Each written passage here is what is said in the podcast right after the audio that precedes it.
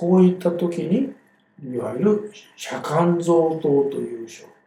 心と肺に一番ダイレクトに効く処方を用います。遮間臓糖の燻薬はこの蜂蜜で混ぜてこれを炙る火を加えた遮間臓というこれが燻薬になります。これは気を補って元気を増してそして心をの働きを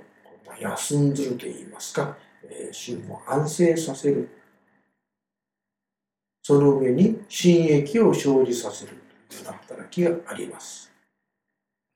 これにこの火を健やかにしてつまりこの心と火の両方の作用がありますので火を出しな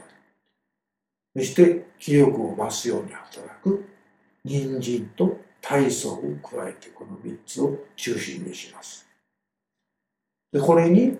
今までのいろんな薬に使いました。いわゆる陰分といいますか、えー、陰血とか心液を補うような漢字を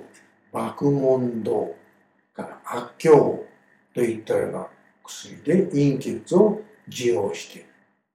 それからこれだけ乾燥してきますと腸の中が胃腸の中が乾燥して便が硬くなっている。特にそれに体力が弱っているので便が出しにくくなっている。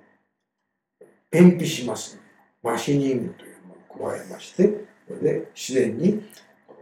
便通がスムースに出るようにしてやらないとそっちの方で病人が苦しいということになりますのでマシニングでその方も考慮する。そして最後にこの経費というのでこれが全体を新陳代謝温めてしかもこの秘訣の通りが非常によく流れるようにするわけが経費にありますのでこれを加えていわゆる秘訣の流通を高めてやるというような同時に起こった、えー、随伴症状をカバーしたような処方がこの遮間臓糖です。ここに神木人という章を出しました。神木人は真の結局と火の気虚と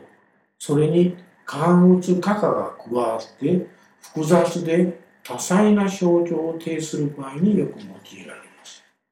漢方では心は血液循環の中心であるとともに心を増すといって精神活動の中枢です。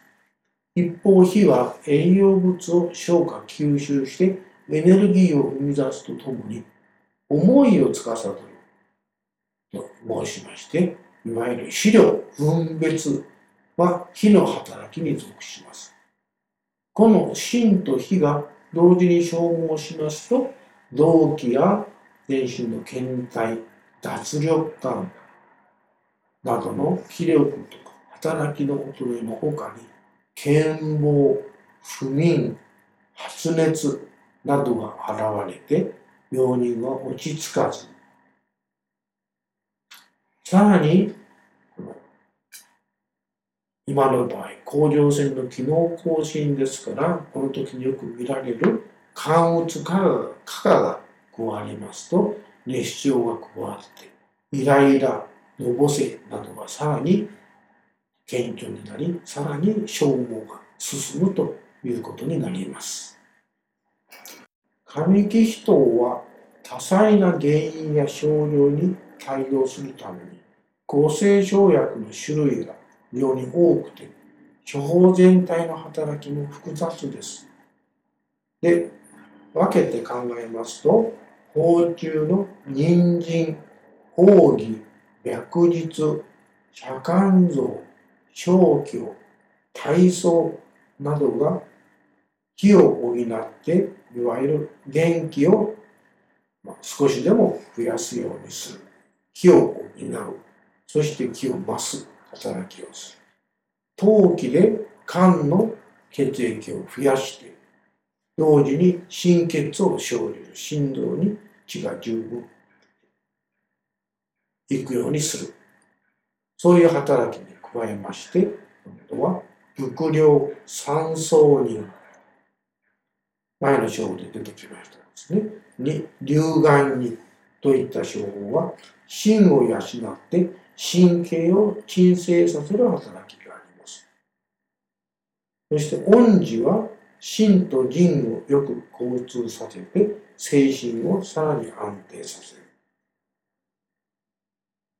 エネルギー不足で気の巡りも悪くなってますから、ここで木工を加えて気の巡りを良くする。さらに、細コと三四子でもって肝気鬱血を解消して、肝打つかかる原因も解消させる。つまり肝気の流通を良くする。同時に三四子によって余分な熱を生熱するという働きをこれで期待しています。こういったことがいくつか働きがそれぞれの生薬でカバーされて消防な果てに不必要な興奮とそれから精神の働きの衰えとそういったものが起こったものを自然にカバーして直していこうという手法が神木人です。